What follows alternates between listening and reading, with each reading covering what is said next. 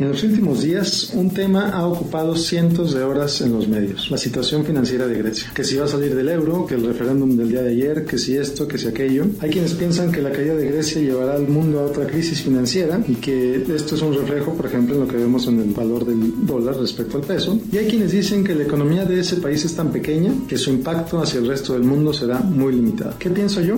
Dos cosas. Primero, que siempre va a haber razones para preocuparte, pero que esa preocupación se puede reducir o incluso eliminar cuando tienes un plan que contemple los riesgos que vienen de fuera. Y segundo, que podemos aprender mucho de esta situación. Ya antes he hablado sobre la importancia de tener un plan en tus finanzas, de tu negocio, etc. Así que hoy me enfocaré en algunas de las lecciones que podemos aprender de Grecia para aplicarlas en la vida diaria. Primera lección, las tarjetas de crédito no son dinero. Grecia tenía una adicción a vivir por encima de sus posibilidades. Llevaba décadas viviendo así. El ajustarse a la realidad y depender menos de la deuda le va a costar mucho trabajo. Segunda lección, mientras más dinero debas, mayor poder sobre ti van a tener a quienes le debes, es decir, tus acreedores. Grecia está prácticamente atada de manos por aquellos a quienes les debe. Es lógico, quieren asegurarse no solo que van a recibir una parte de lo que le prestaron, sino de que lo que hagan con Grecia no se repita con otro país, como por ejemplo con Italia o con España. Lo que te pregunto, ¿qué tan endeudado vives tú? ¿Qué tanto control sobre ti tienen tus acreedores? Tercera lección, ocúpate de ti mismo. Grecia no llegó a donde está de la noche a la mañana. Su situación es el resultado de años de gastos excesivos, de pésima administración y del ignorar o al menos evadir su realidad. Lo que te pregunto, ¿qué aspectos en tu vida estás ignorando o has ignorado por años? Por ejemplo, ¿has ignorado tu salud, tu salud física, tu salud financiera?